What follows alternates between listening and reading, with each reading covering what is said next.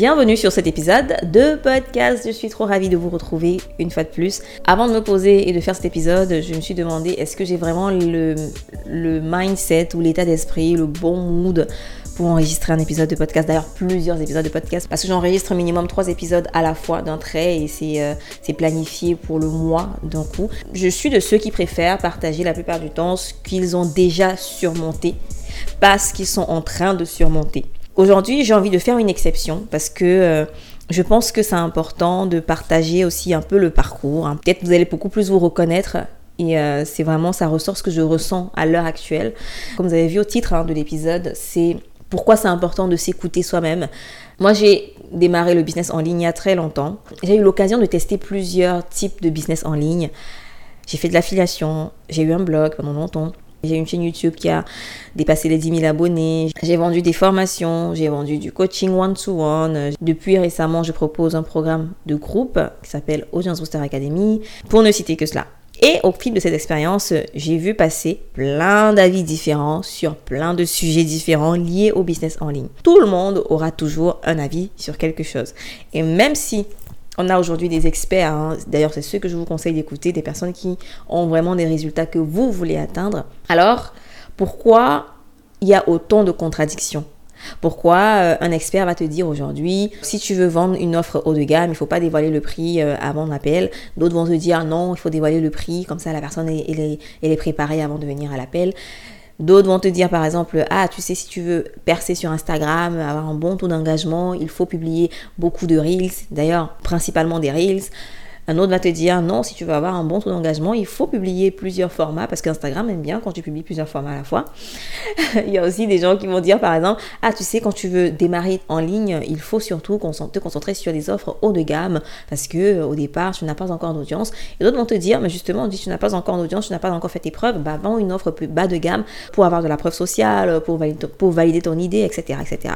Donc il y a pas mal de contradictions qui existent sur la toile aujourd'hui. Et tout cela m'emmène à réaliser l'importance une fois de plus, de s'écouter.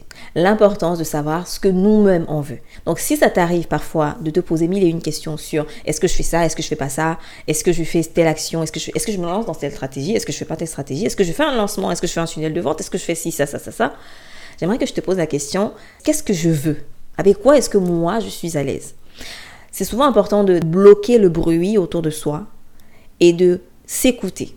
Parce que c'est dans ce silence intérieur que tu vas trouver la réponse ou les réponses que tu cherches, qui seront alignées avec ce qui te rend heureuse, ce qui te fait kiffer. Après tout, c'est pour ça qu'on est devenu entrepreneur, pour kiffer, pour aimer le travail que l'on fait. Tu vas avoir des, efforts à fournir, tu vas devoir travailler parfois euh, pendant des nuits blanches, mais à the end of the day, tu kiffes ce que tu fais. Aujourd'hui, je travaille beaucoup plus que quand j'étais salarié, mais je kiffe dix fois plus ce que je fais je me lève le matin avec la niaque, je me lève le matin avec euh, le, bonheur de me lever et de faire ce que j'aime. Mais ça ne veut pas dire que je, ne, je n'ai pas des moments où c'est difficile, des moments où je doute, des moments où je me demande si j'ai pris la bonne décision, des moments où euh, j'hésite entre faire telle stratégie ou autre stratégie, etc. Parce qu'il y a beaucoup de testing aussi, il y a beaucoup d'essais, il n'y a pas vraiment de certitude. Donc, on aura beau aller suivre tel ou tel coach, tel ou tel formateur, tel ou tel expert, etc., qui va nous dire telle ou telle chose à faire, à ne pas faire. Finalement, à la fin de la journée, il faut t'écouter. Il faut te demander ce que toi tu veux et qu'est-ce qui te rend heureuse, qu'est-ce qui va te faire kiffer ton business? Je prends un exemple tout banal. On te dit que si tu veux atteindre par exemple 10 000 euros par mois, tu dois vendre une offre à 3 000 euros à 3-4 personnes. Et toi, au côté de ça, tu sais que pour vendre une offre à ce prix-là, ça implique peut-être plus d'accès à toi. Ça implique plus de temps dédié à tes clients. Donc, est-ce que tu es à l'aise à, l'idée de donner accès à ton temps à tes clients? Ou alors est-ce que tu es à l'aise à l'idée que tes clients travaillent avec des personnes tierces que tu auras engagées? Qu'est-ce que tu veux en fait? C'est ça la question à laquelle tu dois répondre. Peut-être que tu es plutôt à l'aise à l'idée de vendre une offre à plus petit prix, sachant que les gens n'auront pas forcément assez à ton temps, sachant que tu peux toucher plus de personnes, donc avoir plus d'impact, sachant que tu peux créer un tunnel de vente qui va vendre en automatique cette offre. Tout fonctionne. Il n'y a pas de bonne ou de mauvaise stratégie. Le secret ultime n'existe pas. Désolée d'avoir brisé ce mythe. Si tu croyais qu'il y avait un secret ultime pour avoir du succès en ligne, non. C'est important d'avoir une vision des possibilités et de te dire, voilà, j'ai toutes les cartes en main, je peux choisir et je vais choisir ce qui me convient le mieux, ce qui me correspond le mieux, moi, Isis.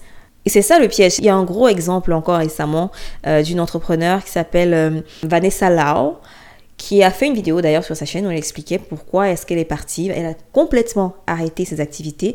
Elle était euh, vraiment au top de top de top de top de sa carrière. Elle avait euh, plein d'opportunités. Elle faisait des millions de chiffres d'affaires. Elle a été invitée sur tous les meilleurs masterminds, euh, sur des podcasts. Bref, elle était vraiment au, comment dire, pinacle, au pinacle de son, de son succès.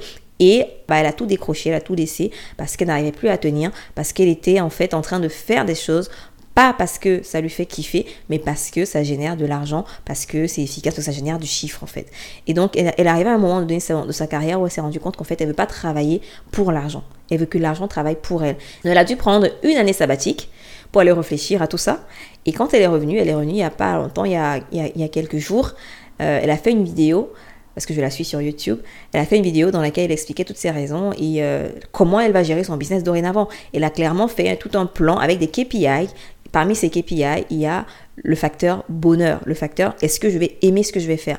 Et c'est vraiment la question que j'aimerais aussi que tu te poses lorsque tu es face à une situation, lorsque tu es face à une décision. Est-ce que tu vas te sentir bien avec telle ou telle stratégie, avec tel ou tel expert, avec telle ou telle formation, avec telle ou telle communauté? Est-ce que tu vas te sentir à l'aise? Et si la réponse est non, bah non, fais autre chose. Il y a plusieurs chemins qui mènent à Rome, il y a plusieurs manières d'atteindre ton objectif. Il n'existe pas qu'une seule manière. Cherche la stratégie qui va te correspondre. Cherche la méthode qui va te correspondre. Cherche le formateur, l'expert, le coach, le consultant qui te correspond toi. Et c'est pour ça qu'on dit souvent euh, aux entrepreneurs de profiter du processus. Parce que c'est un processus qui peut être très dur parfois. C'est un processus qui peut être très long parfois pour atteindre certains objectifs. C'est pas du jour au lendemain que tu fais six chiffres dans ton entreprise. Oui, certes, il y a des exceptions. Il y a des gens qui font vraiment six chiffres après quelques mois. Mais pour certains, là, pour la plupart des gens, ça prend beaucoup plus de temps. Ça sert à rien de te cantonner à faire des choses parce que telle ou telle personne t'a dit de faire et de le faire sur la durée, sachant que tu vas pas aimer du tout ce que tu fais. Moi, je me rappelle quand je voulais faire le tout premier lancement de mon, de mon offre BIA, enfin à cette époque ça s'appelait juste accélérateur, programme accélérateur. J'avais fait appel à, des, euh, à deux experts, enfin des consultants on va dire, qui m'aidaient pour mon tunnel de vente, euh, qui avaient, avaient, tout pensé pour moi. Je devais faire euh, trois webinaires, ils avaient préparé les, les emails, ils avaient préparé les automatisations avec Messenger, ils avaient préparé tout, tout, tout, tout, tout. On avait travaillé ensemble le, webinaire, le script du webinaire et tout. Il était question qu'à la fin du webinaire, je dise aux gens de prendre rendez-vous, qu'après je rencontre les personnes qui ont pris rendez-vous et pendant l'appel, je leur propose mon offre. Et il y avait carrément un script d'appel de vente que je devais suivre, donc tout avait été scripté. Et ce qui s'est passé, c'est que ça n'a pas marché.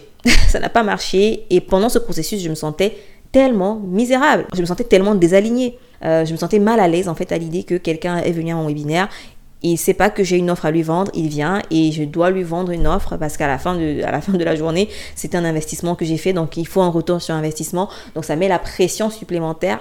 Et donc, ça n'avait pas marché parce que ça se ressentait même dans mes contacts, à mes conversations avec ces personnes qui avaient pris rendez-vous. Je suis pas à l'aise à l'idée de refourguer une offre euh, qu'ils ne connaissent pas, d'une personne qu'ils ne connaissent pas. On ne se connaît pas. Le webinaire avait été scripté, l'appel de vente avait été scripté, euh, les pages avaient été rédigées par eux, tout, tout, avait été fait. Mais ça n'a pas donné. J'ai eu une vente. Une vente. Il y avait eu euh, presque Enfin, on avait quoi Presque 250 personnes qui étaient venues en live au webinaire. Et c'est énorme. 250 hein. personnes sont venues en live au webinaire.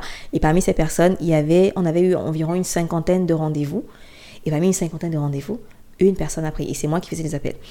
Après, on peut écouter ça et se dire, oui, c'est parce que je n'avais pas euh, des closers euh, qui faisaient le bon travail, peut-être parce que je n'avais pas les compétences en closing, etc. Au bout de 10 rendez-vous, j'ai travaillé avec euh, une closeuse. Je lui ai envoyé le script de ces gars. Je lui ai dit, voilà, voilà le script. Je lui ai expliqué un peu l'offre, je lui ai expliqué tout, tout, tout. Même ces closeuses n'ont pas pu closer. Et c'était des closeuses expérimentées. Donc, comme vous dire que Parfois, il faut s'écouter et faire ce qui fonctionne pour toi. Et ce qui a fonctionné pour moi, c'est organiser un challenge de 5 jours lors desquels je peux interagir longuement avec ma communauté. On peut se connaître, on peut avoir des défis, des exercices, rigoler ensemble, se voir. Elles peuvent me contacter en privé sur Instagram, etc. On crée vraiment ce lien, cette confiance. Et pendant le challenge, je leur parle de mon offre. Donc, elles savent déjà ce qu'ils attendent à la fin du challenge. Elles savent déjà qu'il y a une offre pour elles. Elles savent déjà que ce challenge-là, c'est pour leur proposer d'aller plus loin à la fin si elles sont intéressées et si elles sont les bonnes candidates pour mon programme. Et tout est beaucoup plus transparent, je suis beaucoup plus à l'aise, etc. Faire ça m'a fait générer plus de ventes avec 25 personnes lors de mon challenge en direct comparé à 250 personnes en direct lors d'un webinaire. Donc euh, c'est pour dire que moi, je, je trouve qu'il y a trop d'informations en ligne et tout fonctionne. Bien sûr, il y a des personnes qui vont faire un webinaire avec 250 personnes, ils vont cartonner, et, il y a d'autres qui ne vont pas cartonner. Parce que on est tous différents et parce qu'il faut trouver en fait ce avec quoi tu te sens à l'aise, ce qui résonne en toi. Et si faire un webinaire de 1h30 lors duquel tu parles pendant 30 minutes et tu vends ton offre pendant une heure, ça te semble incohérent avec tes valeurs ou incohérent avec ce que tu kifferais faire, alors change de stratégie. Qu'est-ce, qui, qu'est-ce que tu kifferais faire?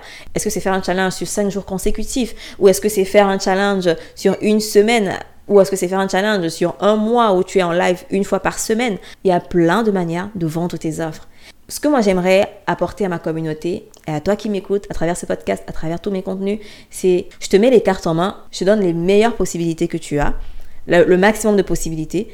Si tu es dans telle ou telle situation, comment adapter ta stratégie à ta situation, comment adapter ton offre à ta vision d'entreprise, comment adapter ta suite d'offres à ta manière de fonctionner. Si tu es à la fois salarié et entrepreneur, tu peux pas avoir un business qui ressemble, qui fonctionne comme quelqu'un qui est full-time entrepreneur.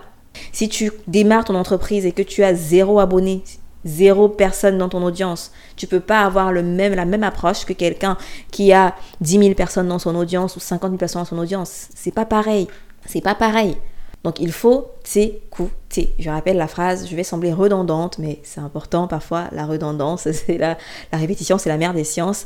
Et avant de partir, j'aimerais t'inviter à télécharger une checklist gratuite que j'ai faite qui te donne une stratégie, je dis bien une, je n'ai pas dit la stratégie, donne une stratégie pour attirer tes cinq prochains clients sans t'épuiser si tu es aujourd'hui infopreneur, formateur coach ou consultant si tu vends ton expertise tout simplement en ligne. Donc si tu vends ton expertise en ligne, cette stratégie va te donner 5 étapes en partant d'une simple idée. Pour recevoir cette checklist gratuite, clique sur le lien qui se trouve dans les notes du podcast. Mets un petit 5 étoiles sur ta plateforme d'écoute pour m'encourager et pour euh, informer Apple Podcast, Spotify et toutes les grosses plateformes qu'on est là et qu'on fait du bon contenu. Allez, on se retrouve dans un autre épisode. Ciao